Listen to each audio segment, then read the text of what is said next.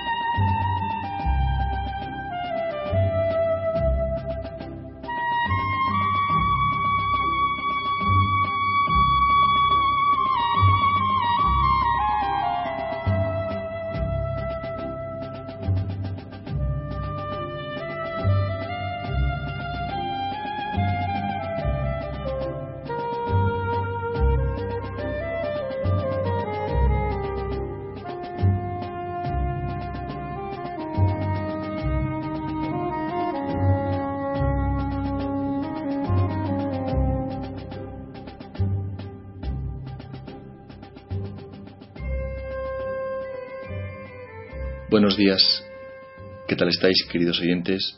Hoy es jueves 10 de octubre y comenzamos aquí una nueva edición de Radio Libertad Constituyente.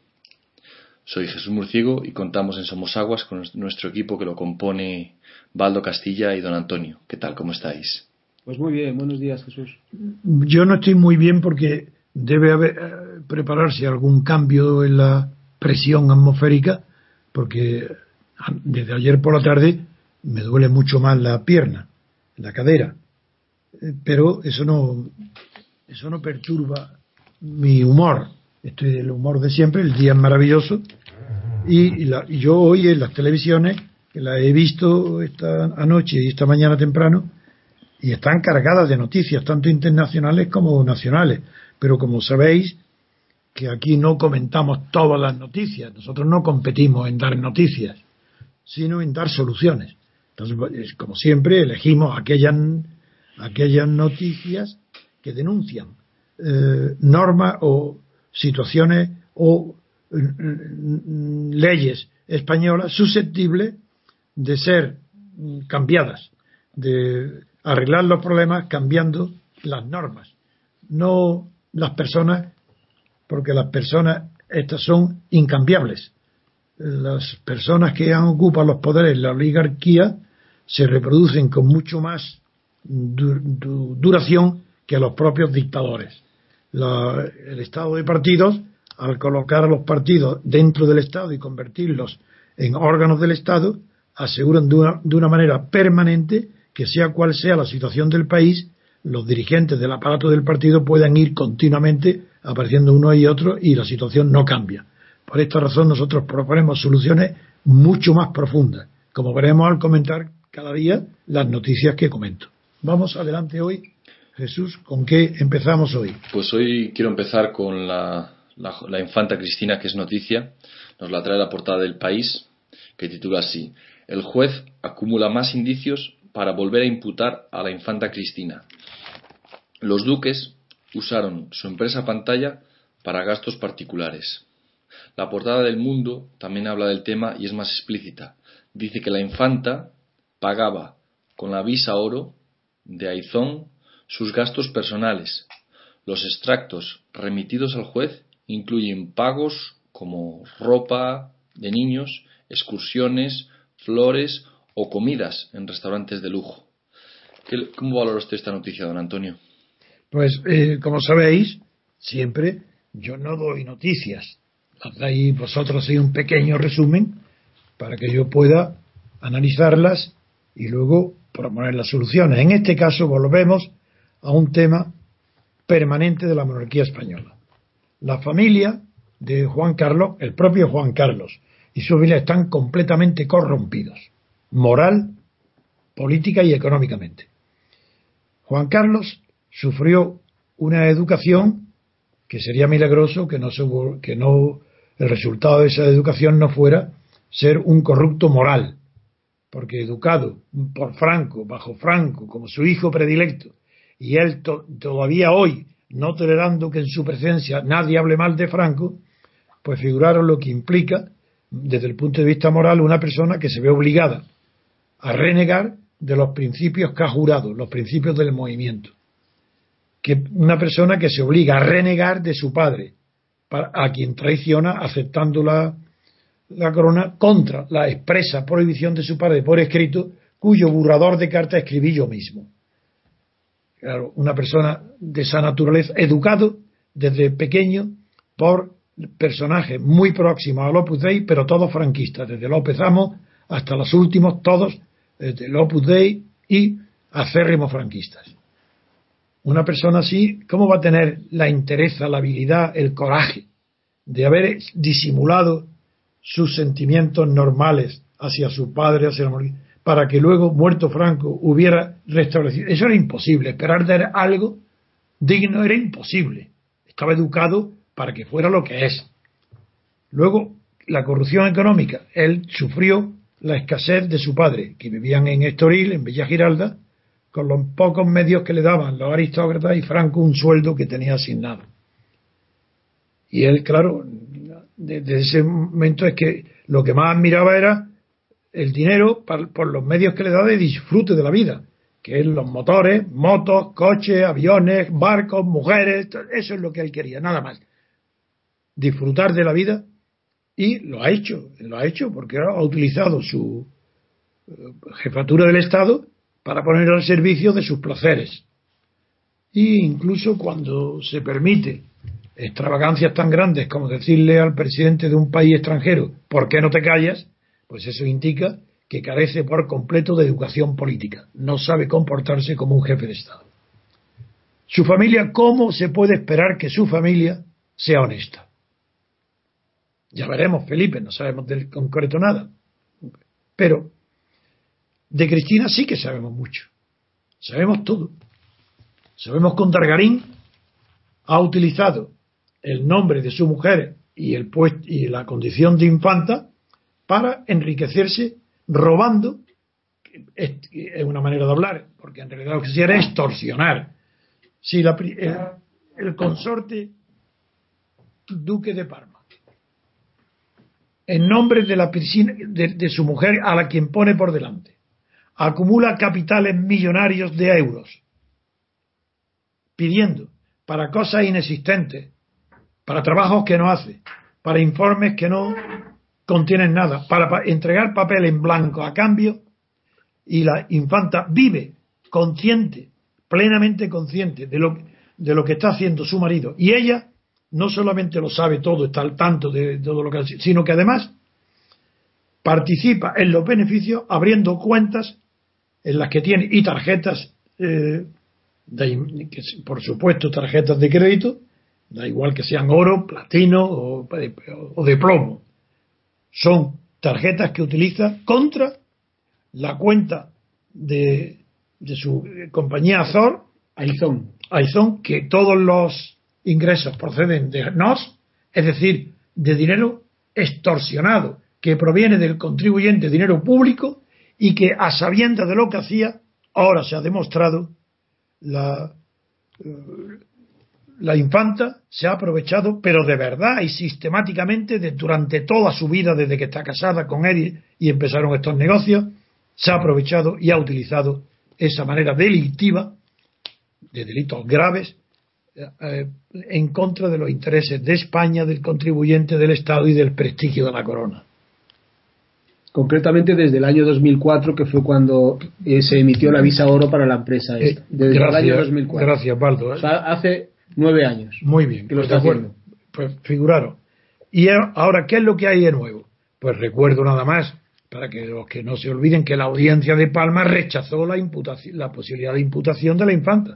Pero ahora ya se ha vuelto inevitable. Ahora sería un escándalo de tal naturaleza que si le imputa, como va a ser seguro que la va a imputar, porque los indicios, ya es que no hay indicios, lo que hay son pruebas, pero pruebas definitivas, que se llame en el derecho procesal indicios racionales de criminalidad, es porque todavía no hay una sentencia, nada más. Pero claro, cualquier persona de sentido común, o, cualquier abogado, o cualquier persona que tenga un poco, una ligera idea de lo que es el derecho penal y lo que son los delitos, sabe que esto es un delito muy grave el que ha cometido Cristina, ella, y es presuntamente culpable, no es presuntamente inocente, eso no es verdad.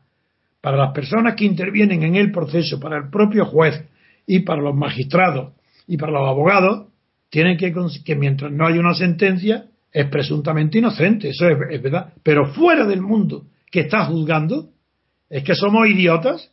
Es que cómo podemos decir que es presuntamente inocente. Sabemos que es presuntamente culpable hasta que no la absuelva una sentencia y diga que es inocente. Y aún así, habría que ver si esa sentencia ha sido dictada por razones políticas, por influencias de la corona, para no perjudicar la corona, o si ha sido, si es racional. Pero la presunción es de culpabilidad, porque nadie puede ir contra su cabeza. Es imposible que la gente piense que es presuntamente inocente cuando todos saben que lo que es presuntamente culpable.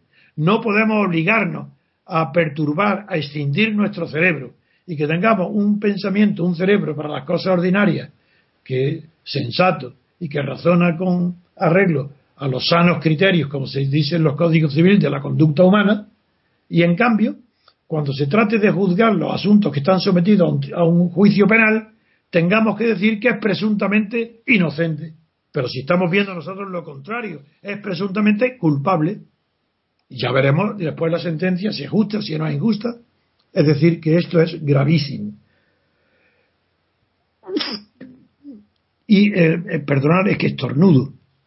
Y tengo que parar unos segundos, nada más, para ver si así escapa. ¿Sabéis? No sé- que el estornudo, que el estornudo cuando se dice Jesús, María, José por lo que es, ¿no? Si no lo sabéis, lo recuerdo. Cuando se estornuda y otra persona dice Jesús, María, José, es porque se cree que en el estornudo se expulsa el demonio y sale el demonio. Y entonces, claro, se dice Jesús, María, José, el que lo oye, porque sabe si me ataca a mí. Y de esa manera lo espantan, como a Drácula, lo espantan las cruces. Pues la fórmula Jesús, María y José es para espantar al demonio que sale de las personas que estornuda. Bien, mm, poco, me, co- poco me queda que comentar que aún, aún así las presiones que va a haber para que no se impute a la infanta son enormes. Su secretario sigue imputado, claro, y su marido. Pero es que son, las pruebas son tan grandes. La acumulación de, de- esas pruebas, aunque se llaman indiciarias, son tan absolutas que no hay duda alguna. Y yo creo que esta vez va a ser imposible que no la imputen. ¿Cuál es la solución? Pues que sobra la monarquía. ¿Pero por qué sobra la monarquía? Yo no estoy diciendo que la monarquía sea un régimen de constitucional que implique por sí mismo la corrupción, porque sé que puede haber eh, monarquías que no están corrompidas. En concreto la reina de Inglaterra o en Holanda o en, en, Dinamarca. Hay- puede haber monarquías que no estén corrompidas. En Japón, por ejemplo, no sé. No, no, no, no. Otra cosa es que se diga que hay monarquías democráticas. Eso es mentira. No hay una sola monarquía en el mundo que esté presidiendo un sistema democrático. Ninguno. La más ejemplar de todas y la mejor sin duda ninguna, que es la británica, está presidiendo un sistema parlamentarista maravilloso, liberal, propio del siglo XIX o del siglo XVIII. Pero no es una democracia porque allí no hay separación de poderes. El primer ministro es elegido por el Parlamento y a, y a veces da unos resultados espléndidos. Por ejemplo, comparando lo que ha pasado en Inglaterra con la monarquía y lo que ha pasado en Estados Unidos con la república de la que es presidente Obama, vemos que hay veces donde esa monarquía inglesa da una lección a la democracia de Estados Unidos. Porque Obama podía haber atacado a Siria por su propia voluntad, sin necesidad de consultar ni pedir permiso a las cámaras, nada. Sin embargo, por cobardía moral, porque es un, es, un hombre eh, que, no, que no tiene el coraje ni la determinación propia de un presidente de Estados Unidos, no se ha atrevido a hacerlo. Y quiso pedir la consulta. Y aleccionados y envalentonados, los diputados sabían, estaban envalentonados por el ejemplo del Parlamento británico, no se atrevió a llevarla adelante porque sabía que la perdía. Entonces ha sido mejor la conducta británica que la de Estados Unidos. Las consecuencias están a la vista. Siria ha sido consolidada en su poder. Hoy ya no es cuestión de que Siria eh, vaya a cambiar de sistema como se podía se pedía antes. Ahora no. Ahora basta con que entregue y está cumpliendo muy bien la entrega de los armamentos químicos. Con esto que vuelvo a que no estoy atacando generalmente y universalmente las monarquías, aunque yo sea republicano y en igualdad de condiciones prefiero la república a la monarquía. Pero es que en España es distinto. Es que en España había que romper con el franquismo. Es que sin romper con el franquismo estaba escrito e inscrito las dos cosas. En los genes de la clase dirigente española, que después de Franco habría el neofranquismo. La misma falta de control del poder. Franco, lo que se distingue a los dictadores es que no consienten que haya control de su poder. Y lo que distingue al régimen actual de España es que es imposible controlar el poder, ni de un partido ni de otro. Se suceden en el poder si tienen mayoría absoluta de manera dictatorial y si no, hacen combinaciones con los nacionalistas premiándolos y, y empujándoles al camino de la independencia como ha sucedido con Aznar y con Zapatero respecto a Cataluña y al País Vasco.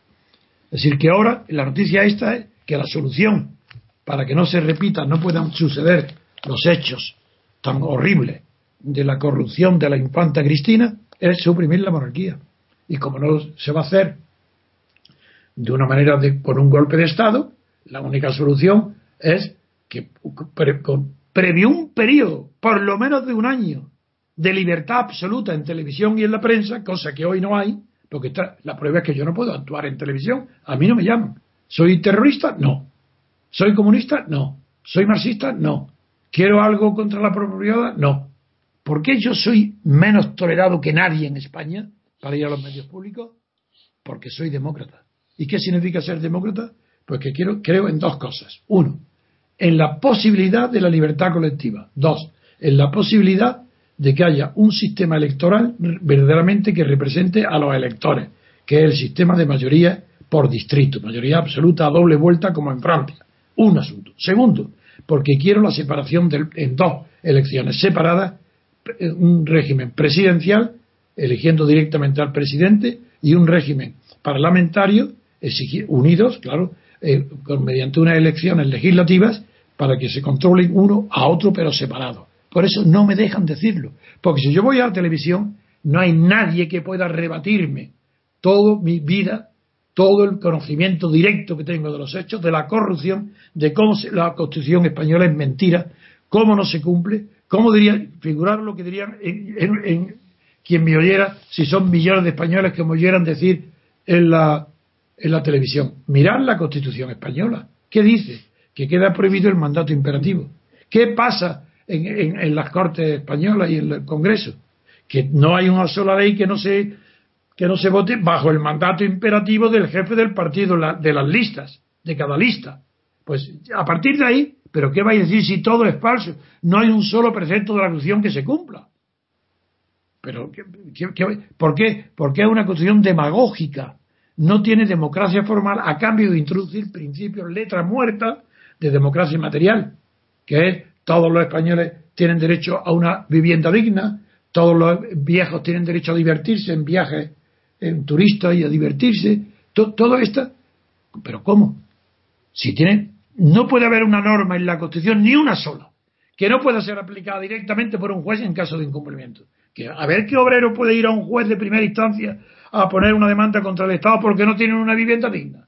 ¿Y quién define lo que es una vivienda digna? Todo ese horror de mentira, de demagogia, esa es la Constitución española. ¿Hecha por quién? por unos partidos acomplejados. Suárez, para que no se creyera que continuaba el franquismo. Y otros partidos acomplejados, el PSOE, en busca de poder, y otro partido acomplejado por Paraguayo y compañía el comunista, producto de esos complejos de inferioridad, es la Constitución. Y dicen todavía la propaganda, la Constitución que nos hemos dado, que el pueblo español se ha dado. ¿Pero qué estáis mintiendo? ¿Pero qué pueblo español? Pero si no había posibilidad de, de, votar otra cosa, si fue un plebiscito, no fue un referéndum, se decía sí o no. Y sí que era la continuación de las leyes franquistas puras. Pero ¿quién iba a decir que sí? Bueno, ¿quién iba a decir que sí a esa continuación? Tenían que decir sí a un cambio, que en lugar de las leyes fundamentales del reino de Franco, una constitución que venía a ser algo muy parecido. Esta es la solución. Jesús, a ver si hay otra.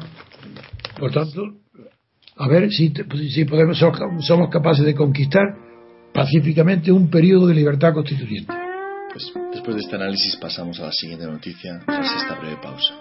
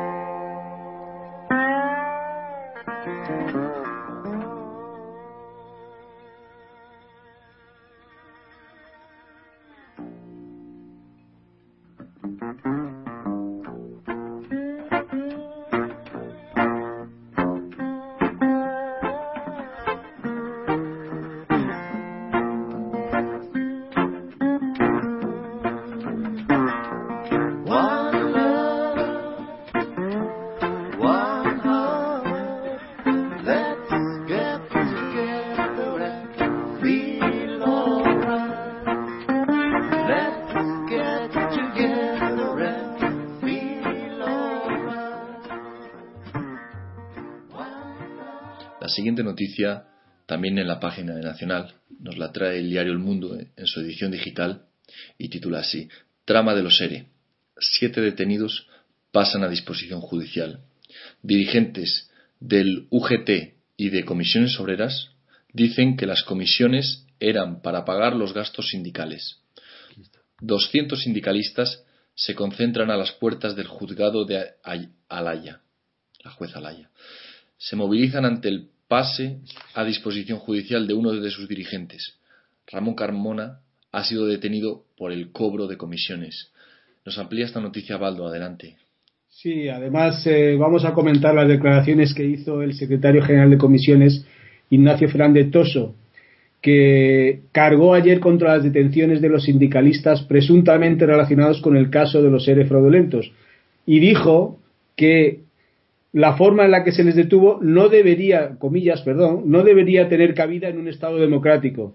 Y Toso instó a la juez Mercedes Alaya, instructora del caso, a que sustancie de una vez sus actuaciones en el caso. ¿Qué cree usted de este tema, don Antonio? Pues mirar, voy a empezar por lo último que has dicho. Mm. la ignorancia política, ignorancia política, de los, todos los dirigentes de partidos políticos o de sindicatos y de todos los directores de la prensa y de las televisiones y de las radios, de todas las universidades. Es tan grande, tan grande, tan grande que dicen con toda naturalidad Estado democrático, como ha dicho Tocho. ¿Qué es eso de Estado democrático? Yo no sabía, hasta, hasta España actual, que todos le califican esto de Estado democrático, para mí no había más Estado democrático que las democracias populares de el telón de acero, las comunistas. Ahí, ahí sí llamaban al Estado democrático. Pero ¿cómo va a ser un Estado democrático cuando mm, puede haber gobierno democrático? Sí. ¿Estado democrático? Es que se elige por, en virtud de métodos democráticos a los funcionarios del, del, del Estado, al aparato administrativo del Estado, al ejército, a la policía, al 90% de los elementos del Estado, ¿acaso están sometidos a procedimientos democráticos de elección? No. ¿Por qué no se puede llamar a un Estado democrático? Porque no existe ningún Estado que por su propia naturaleza, ni de elección de los funcionarios, ni de funcionamiento del Estado, pueda ser democrático. Gobierno sí, porque el gobierno, cuando resulta el gobierno de unas elecciones libres y ese gobierno es democrático. Y los parlamentos, las cámaras también son democráticas cuando son el resultado no de listas abiertas, porque eso tampoco es ni cerrada, no por el sistema proporcional, que no es democrático, sino cuando se eligen representantes verdaderos de los electores, la suma de esos dos sí produce la democracia. Eso de que esas son elecciones democráticas, sí, cuando la mayoría decide sobre la minoría.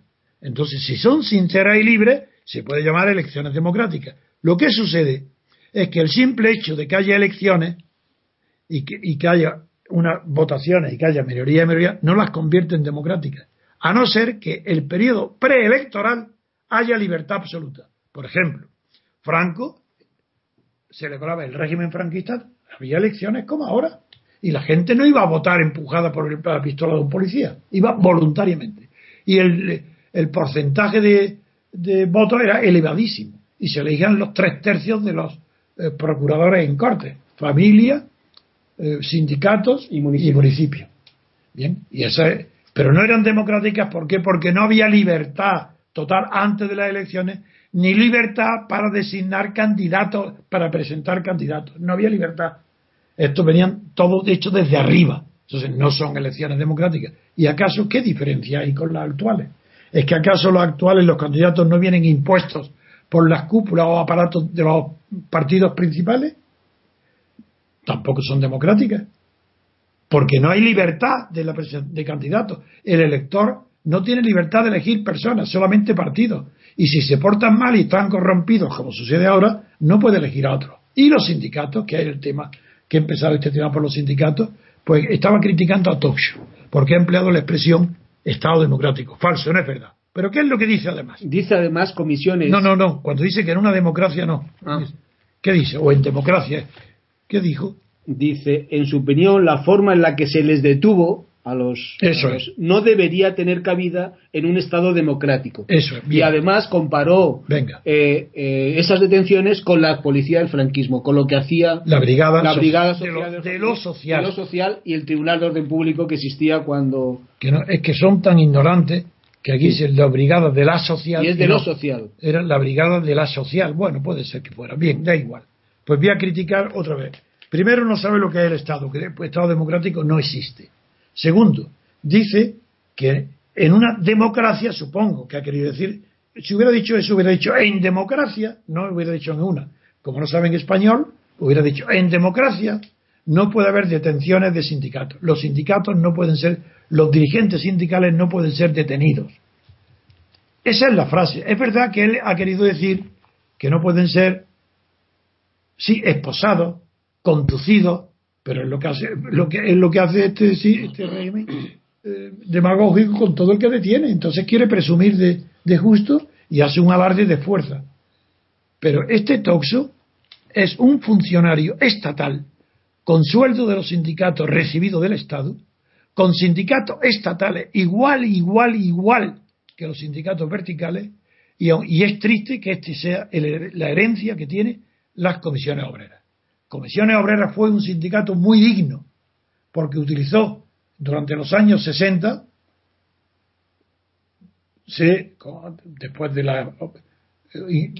algunos falangistas como maestro intervinieron en su fundación, pero luego desde que intervino ya Marcelino Camacho y, se infiltró en esos sindicatos verticales del franquismo, el Partido Comunista, se formó un núcleo verdaderamente revolucionario, importante, que quería acabar de verdad con el franquismo y que yo favorecí. Y hoy tengo, no vergüenza, ¿no? Hoy, volvería a repetir lo mismo porque entonces había una esperanza de liberación de la clase obrera a través de una liberación de los sindicatos.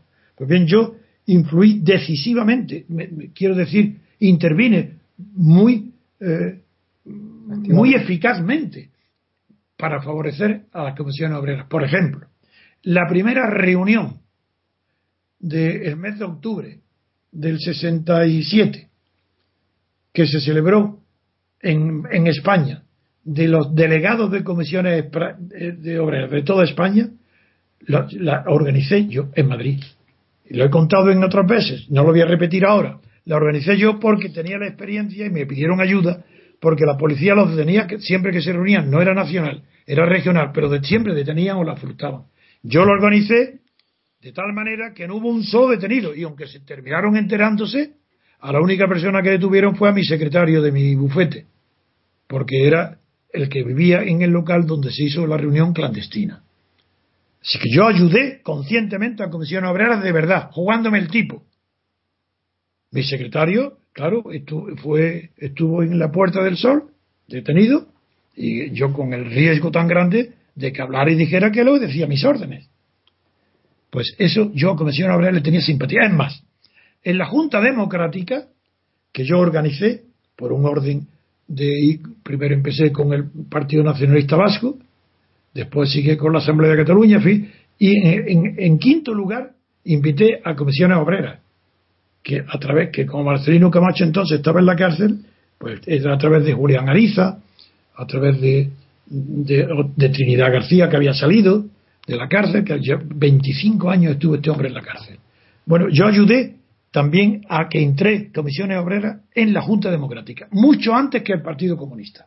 Yo no conocía a Santiago Carrillo. Y fue Comisiones Obreras la que me visitó, unos tres de ellos, en mi despacho, para transmitirme el recado de, parte de Santiago Carrillo, que quería verme en París, que fuera por favor a París a verlo, porque eh, quería ver lo que, conocer de primera mano lo que estaba haciendo en Junta Democrática, y fui, y se celebró en un banlieue, en un arrondissement de París, en uno de los barrios de París, que estaba dominado por el Partido Comunista francés, en el ayuntamiento de ese alcalde comunista se celebró la entrevista donde yo conocí a Santiago Guerrillo conmigo. Le expliqué lo que era la Junta Democrática y me pidió que quería que el Partido Comunista quería formar parte. Y entró en sexto lugar. Por eso la Junta Democrática era ridículo. La propaganda organizada, que fue una idea del Partido Comunista, que fue organizada por el Partido Comunista, es verdad que dentro de todos los elementos, de todas las organizaciones que formaron la Junta Democrática, el único que estaba preparado para hacer movimientos en la calle porque tenía seguidores era Comisión Obrera y Partido Comunista. Eso es verdad.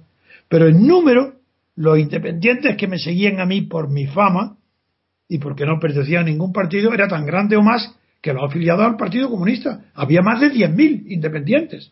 Desde luego, incomparablemente más que ni, el Partido Socialista ni nada, que no entró en la Junta porque yo sabía que, el Partido Socialista era un traidor. ¿Cómo lo iba a invitar? En fin, la solución, por tanto, al problema de los sindicatos que hoy se plantea por la corrupción tan absoluta que tienen, igual que la Junta de Andalucía, los elementos que han intervenido en la manipulación de los fondos destinados a reparar la situación de los parados, pues la única solución es que los sindicatos tienen que adaptarse a la nueva situación y seguir la evolución que tienen, empezaron siendo. Los sindicatos, el primer movimiento obrero no fue sindical, fue cooperativista.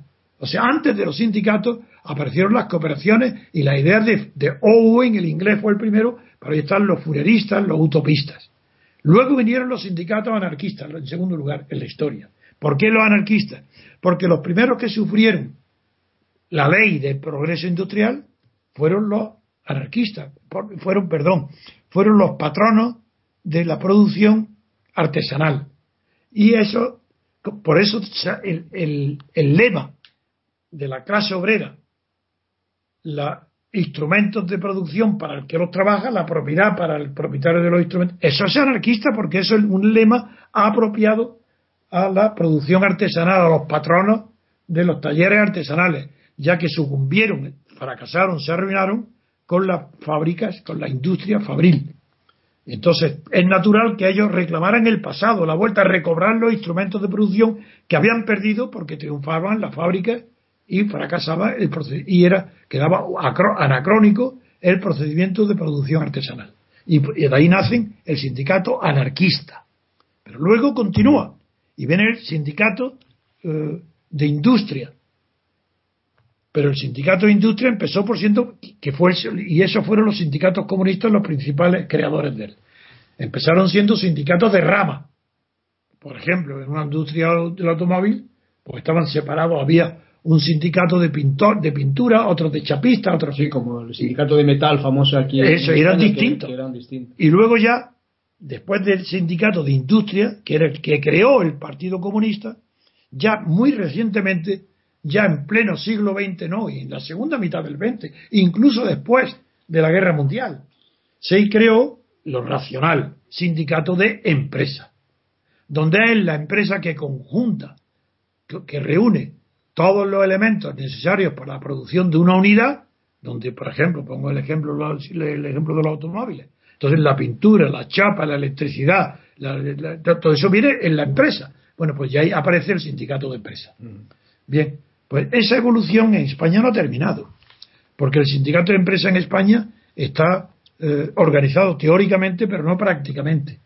En la práctica continúan los del metal, como has dicho tú, y los otros, y eso que es una herencia de la organización sindical bajo el franquismo. Entonces, mientras no se ponga en la actualidad, este sindicato no va a funcionar.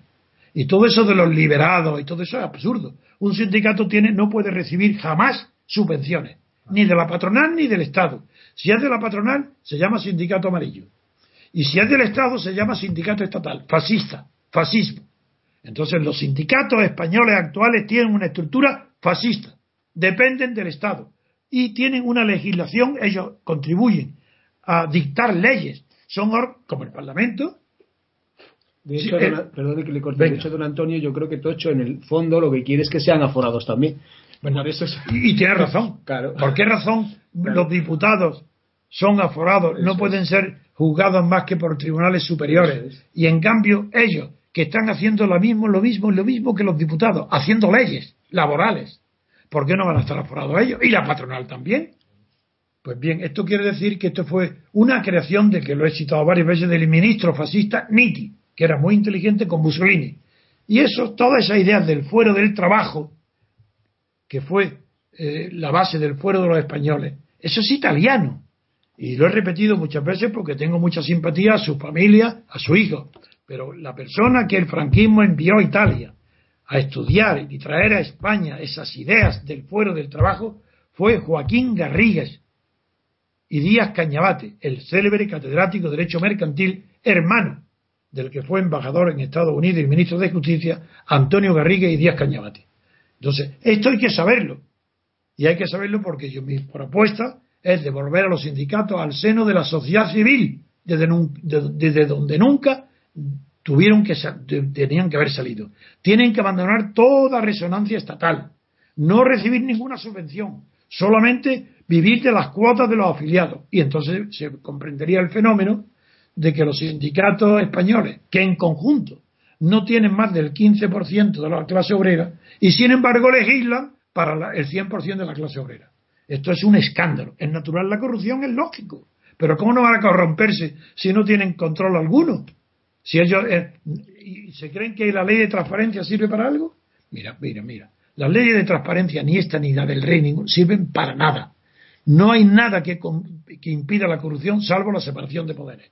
Las leyes de transparencia, pero si eso la van a dictar los mismos corruptos, si la hacen los mismos corruptos y, la van a aplicar los mismos jueces corruptos, los mismos expertos, solamente se acaba con la corrupción con la separación de poderes. No se acaba al 100%, pero sí en el 90%.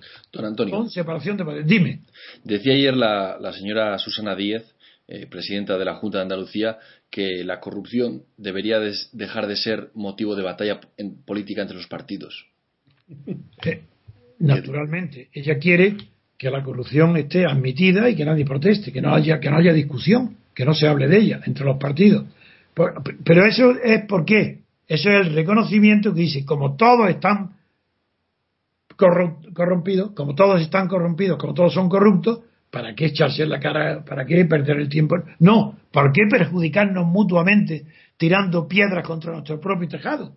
Si todos estamos corrompidos, que no lo hagamos. No, esta ya, ya asomará, porque esta señora eh, nueva que parece que dice cosas nuevas, y es verdad que las dice, que parece, es, yo veo en ella una enorme ambición de poder escondida, que viene larvada desde hace mucho tiempo, que se ha sentido humillada por el poder absoluto que ha tenido Griñán y Chávez sobre tal, y ella ahora quiere decir cosas para marcar distancia con lo que sabe, porque tiene olfato, tiene intuición, marca distancia con lo que cree que está corrompido en el sentido ante la opinión pública. Y ella propone cosas que parecen frescas. Ya veréis, ya veréis por dónde saldrá. La primera piedra preciosa que lanza es esta, que dejemos los partidos políticos, que dejen los partidos políticos de acusarse mutuamente de corrupción. Sí, y hay una noticia de última hora relacionada que dice que la Junta de Andalucía recupera 25.500 euros indebidamente cobrados por UGT. qué maravilla. ¿Y quién lo ha recuperado? Eh, la Junta de Andalucía. Dice que Susana Díez ha asegurado que está realizando todos los procedimientos de reintegro para recuperar hasta el último. Ha conseguido 25.000. Bueno, es una maravilla. Se lo ha olvidado, se lo ha olvidado que hay más, hay 5 euros que, que creo que ha devuelto alguien que pagó un taxi con dinero público. Se lo ha olvidado esos 5 que pagó. Y lo ha devuelto. Es verdad que me lo han contado. Y se lo ha olvidado añadir eso. Claro. Pues muy bien, a ver qué hora, qué noticias hay. Pues pasamos ahora a la siguiente noticia después de esta breve pausa.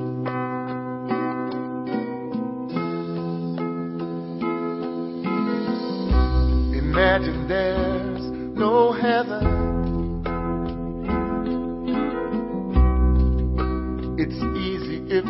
Try.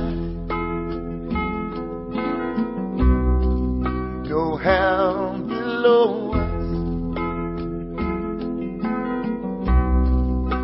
Above us only sky. Imagine all the people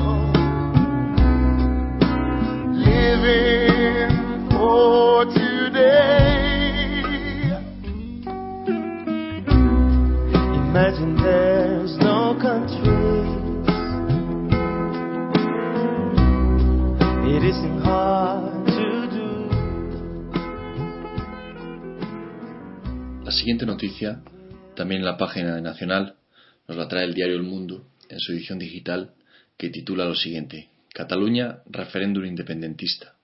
El 71% de los catalanes quiere la consulta, según la encuesta del gobierno catalán. El sondeo sitúa de nuevo a Esquerra Republicana de Cataluña como formación con mayor intención de voto, 21%, por delante de CIU si las elecciones fueran mañana. También tenemos al respecto las declaraciones de Durán Lleida en Washington, que, titula, que dice así, afirma lo siguiente, hay un fuego encendido entre Cataluña y España. El secretario general de CIU dice que el PP no simplemente no está intentando apagar ese fuego, sino que están echando gasolina. Muy bien. Y para terminar hay otra noticia. No, no, no. Primero vamos a comentar esta, ¿no? Vale, vale. Es que si no, luego cuando termine, hace. Si no, empezamos como esa costumbre tan horrible que tienen los periodistas, que siempre hacen dos o tres preguntas. Y a uno, primero esto, luego otro, y luego otro. cada pregunta respuesta. Vamos a ver, es que me ha llamado muchísimo la atención la frase fuego encendido entre Cataluña y España. ¿No es eso, Jesús? Así es, así afirmó Durán Fuego encendido entre Cataluña y España. Fuego encendido entre significa que está encendido. Si hubiera dicho por Cataluña y España, se entiende que sería el agente provocador, los incendiarios serían Cataluña y España.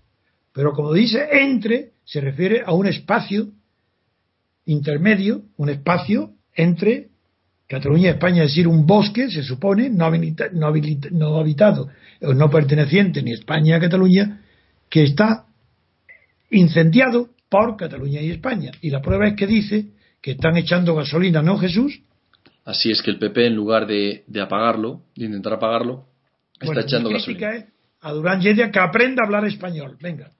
Sigue, ahora perdona. Eh, sí, así es, que dice que entre en lugar de, apagarlo está echando gasolina al fuego. Eh, en un espacio que no sé dónde está, supongo que será los, los monegros, yo que sé lo que será. A ver, eh, Jesús, continúa. no, esta es la noticia si... no, me dijiste que había otra también, ¿no? Sí, las diferencias de... Sí, adelante, Baldo, continúa. Ah, la ah, pues leer yo. Pues eh, la, siguiente noticia es del referente a las diferencias en CIU llevan al borde de la división a su grupo en el Congreso. El detonante fue la votación de una proposición no de ley presentada por Amayur, Esquerra Republicana y el BNG, que formulaban un radical alegato del derecho de libre determinación y de las vías para conseguirlo. ¿Y esas palabras de libre determinación y vía son de Durán también o de quién? Es, esas palabras. O, es del periodista o de. Es que eso me interesa muchísimo. Bueno, es igual, porque desde luego, seguro cuando dice libre determinación y vías para conseguirlo, eh, eso, eso son los partidos, los tres partidos que están a Mayur, eh, eh, esto, esto en realidad lo está diciendo el periodista porque se refiere al a la votación de la proposición no de ley presentada y que formulaba. Sí, pero cuando ha dicho la palabra libre determinación, eso es culto. Mm. Y yo es lo que voy a decir. Ahí confunden, el periodista, si es el periodista y si no los políticos, confunden tres conceptos muy separados entre sí y que han nacido en momentos históricos distintos para situaciones diferentes y que no tienen aplicación universal, que son los conceptos de libre determinación, derecho de autodeterminación y derecho a decidir. Esas tres cuestiones no significan lo mismo. El derecho a la libre determinación o la libre determinación, que es lo que está empleando hoy el país, esa fue una expresión política que se incorporó a la ciencia política a propósito de la guerra de, la década de los, años, de los años 30 del siglo XIX de liberación de Grecia de la ocupación del Imperio Otomano, que llevaba varios siglos ocupando Grecia y los Balcanes. Muy bien. Eh, sí, aquella guerra donde fue, fueron los, los intelectuales de Europa y, Oscar Wilde, todo, lo que eh, se organizó en torno a la, a la guerra de Grecia, a la independencia de Grecia. Ahí la ciencia política y las organizaciones favorables a la independencia de Grecia y para expulsar al imperio otomano del territorio griego se llamó libre determinación. Hubo una campaña en toda Europa para enrolar a voluntarios para la guerra de liberación en Grecia. Y eso se llama libre determinación, que no es autodeterminación. Quiere decir determinación libre de injerencias extrañas. Una libre determinación del pueblo griego. No quiere decir que sea auto, no puede decir que sea el propio griego mismo, sino que puede ser una parte del griego, puede ser un, unos elementos guerrilleros, que, en, nombre del derecho a la libre determinación de Grecia hacen la guerra. No quiere decir que pertenezca a, todo el pueblo, ni que sea un derecho reconocido en cartas eh, internacionales ni en tratados de derecho internacional. Fue derecho a la guerra para liberarse de una ocupación extranjera.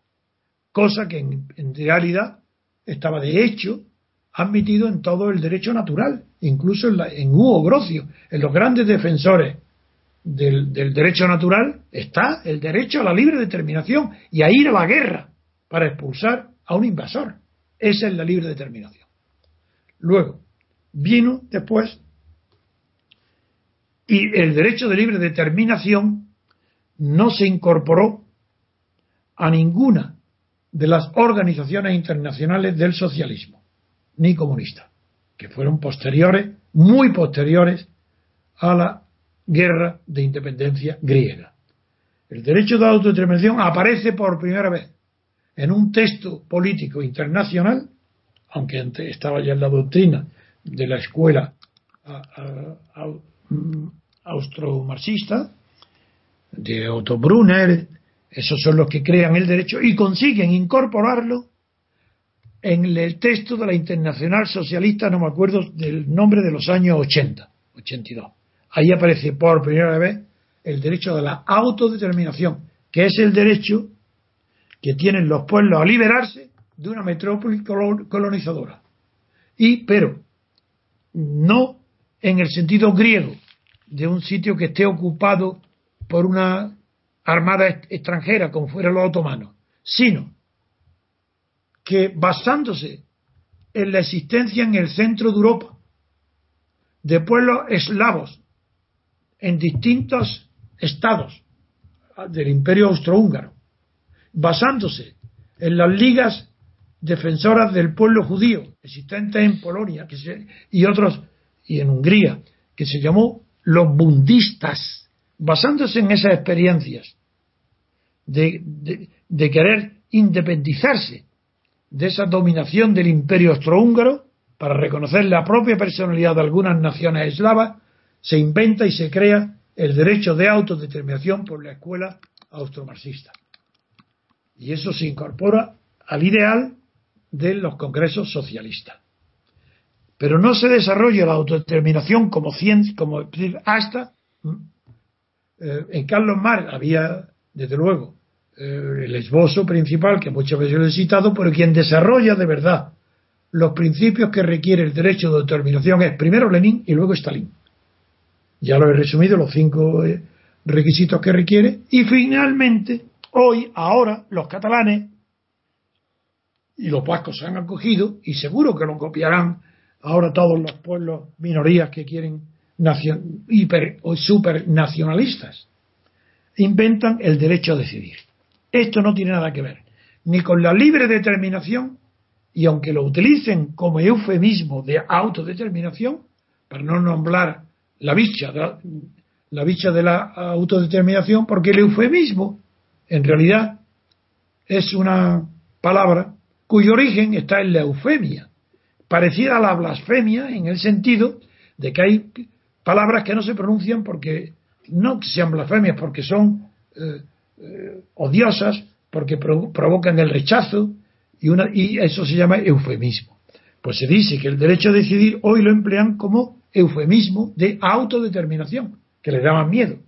Pero el derecho a decidir está mal empleado, porque tiene un significado propio distinto de autodeterminación. Si no significara nada, pues diría, ah, bueno, pues es un eufemismo para decir lo mismo. Pero no es sinónimo, porque el derecho a decidir es una consecuencia de un derecho principal, del que el derecho a decidir es solo una facultad implícita en ese derecho. Por ejemplo, el derecho de propiedad. Pues el que tiene el derecho de propiedad, por ejemplo, tiene el derecho de ius disponendi. Puede venderla, grabarla, hipotecarla. Tiene derecho a decidir cualquier cosa de ellas. O su uso o su destino, alquilarla, el derecho a decidir.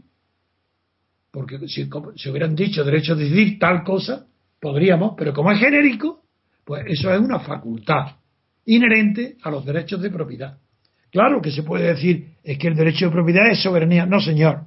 El derecho de propiedad como derecho absoluto era la concepción del derecho anterior al siglo XIX.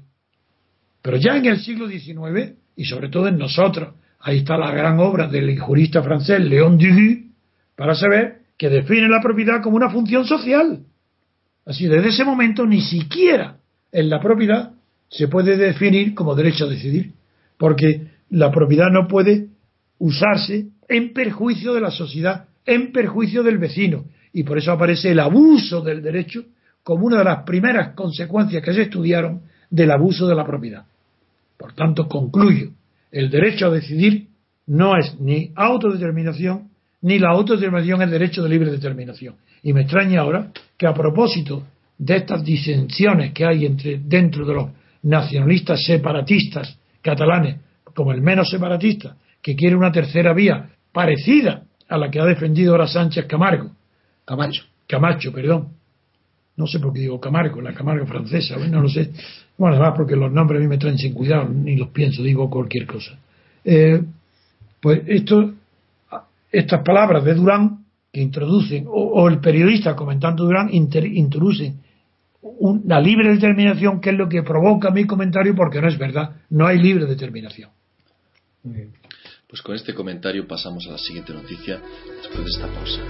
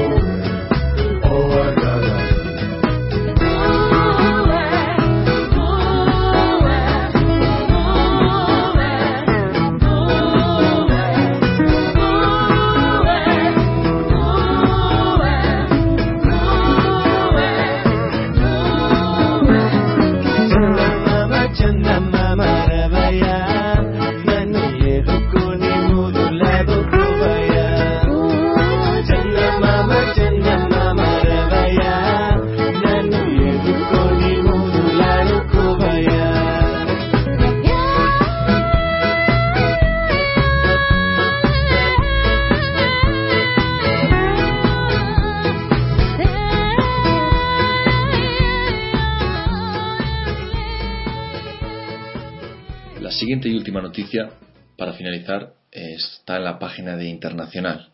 Nos la trae el diario El País, que titula lo siguiente: La ultraderecha se apodera de la agenda, de la agenda política en Francia.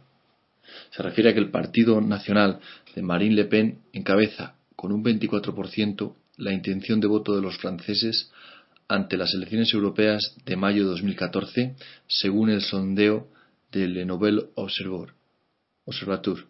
La formación xenófoba y de extrema derecha supera a los conservadores de la UMP, 22%, y a los socialistas, 19%, por primera vez desde su fundación en 1972. Quería preguntarle a don Antonio cómo valora esta noticia.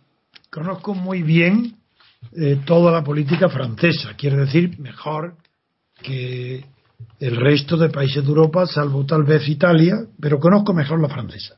Hace mucho tiempo que yo conozco el movimiento de Le Pen, fundado por Le Pen, en lo que se llama el Frente, no me acuerdo ahora se llama. Frente Nacional. Ah, Frente Nacional, eso, de FN.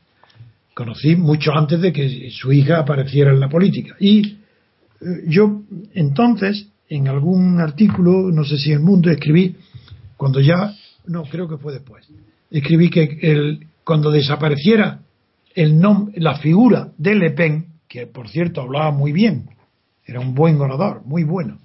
Yo lo he oído hablar en francés en un meeting, fui y lo como vi también a Mitterrand, y los dos, y Mitterrand también hablaba bien. Era más culto Mitterrand, pero mucho más político, mucho más el Le Pen. Aunque Mitterrand tenía una tradición detrás de él, de, no, no detrás de él, porque él, él, él accedió a la política con un pequeño partido que él fundó, pero luego, claro, pues pasó al, Partido Socialista francés, que ahí sí se apoyó en su tradición para llegar a la presidencia. Pero Le Pen entonces representaba, es verdad, la extrema derecha, porque estaba de Gaulle y todo lo que se todo lo que estaba a la derecha de De Gaulle era la extrema derecha, es verdad. Igual que existía un comunismo que era de verdad. El de Maurice Toré era comunismo de verdad. Y después de, de, todo lo, era un, el comunista de verdad. Y Le Pen era la extrema derecha de verdad, no era fascismo, porque no, en su programa, no recordaba los programas ni de Mussolini, ni la español de Franco, ni, no, no era fascismo, desde luego no tenía nada que ver con el germanismo, eso nada, pero era de extrema derecha. La evolución de la política socialdemócrata en toda Europa y particularmente en Francia, como en España también, es que hoy en, España, por ejemplo, nadie es de derecha ni de izquierda. Todo el mundo, todo el arco parlamentario, incluido Izquierda Unida, salvo los nacionalistas catalanes y vascos, todo el resto son socialdemócratas. En Francia, la similitud entre los programas de gobierno de Sarkozy, que por la última, que provienen del goyismo, todos los, tanto salvo Giscard que tenía su aparente independencia de De Gaulle, luego Chirac y, los que la han sucedido a la derecha proceden del goyismo, se amparan en su prestigioso nombre y recuerdo. Y, pero son socialdemócratas, el contenido es el mismo, da lo mismo que gobierne el Partido Socialista como eh, los goyistas, porque el, el, programa de gobierno es el mismo. Y frente a ellos, frente a esa amalgama, esa indefinición, esa inconcreción, se alza la voz de la hija de Le Pen que ha heredado, uno, la herencia ultraderechista de su padre, que son fieles, siguen votándolo ella porque no tienen otro. Pero además ella, ella, tanto por la edad, por ser más, como porque se han hundido y se hunden todos los partidos la indefinición, la vaguedad y la corrupción de la mental y moral ideológica de la socialdemocracia, recoge votos que eran insospechados que pudiera recoger Le Pen, el padre. Aquí sí que se produce lo que se hablaba del techo de Fraga. Pues hay un techo de Le Pen que no tiene la hija. La hija tiene una, eh, una capacidad de atracción mucho mayor que su padre. Porque no ha perdido los partidarios de su padre, los ha heredado, pero tiene nuevos mm, simpatizantes entre la derecha.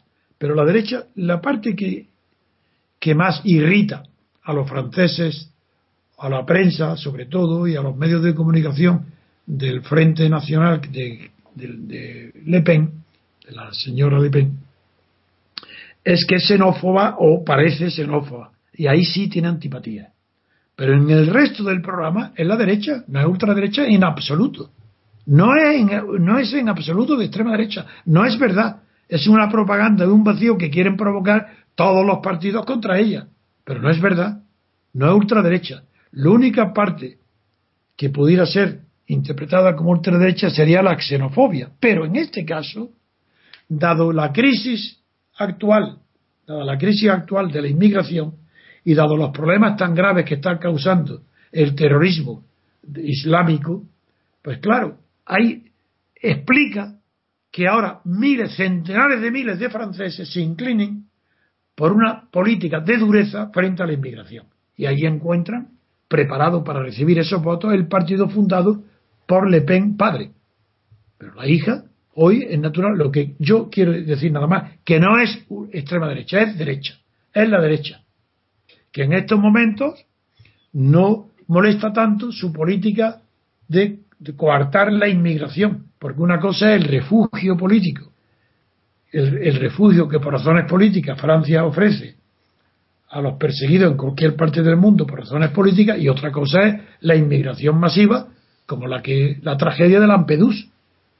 A propósito de Lampedusa, el ridículo de Barroso ya es que rebasa, porque no solo Europa, como he dicho aquí, no tiene nada que ver con Lampedusa, ni con la inmigración, ni con las tragedias, pero nada que ver pero no digo Europa, ni la Unión Europea tampoco, porque la competencia de, la, vigilancia de la frontera le corresponde a los estados, no a la Unión Europea. Y repito, ningún estado ha pedido ayuda a la Unión Europea, porque todos se consideran ellos suficientes y autosuficientes en su soberanía para filtrar la entrada de inmigrantes.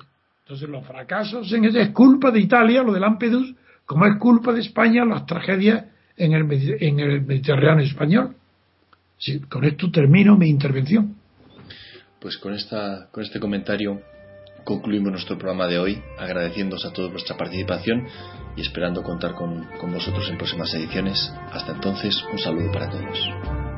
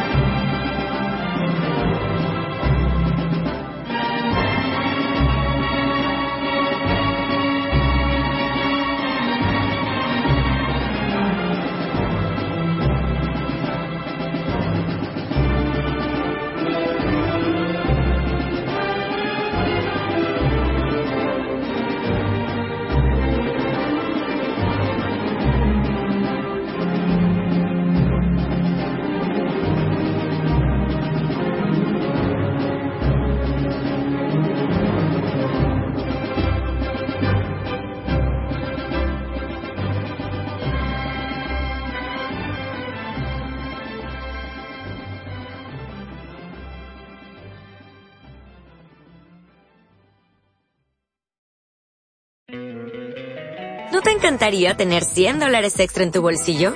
Haz que un experto bilingüe de TurboTax declare tus impuestos para el 31 de marzo y obtén 100 dólares de vuelta al instante. Porque no importa cuáles hayan sido tus logros del año pasado, TurboTax hace que cuenten. Obtén 100 dólares de vuelta y tus impuestos con 100% de precisión. Solo con Intuit TurboTax.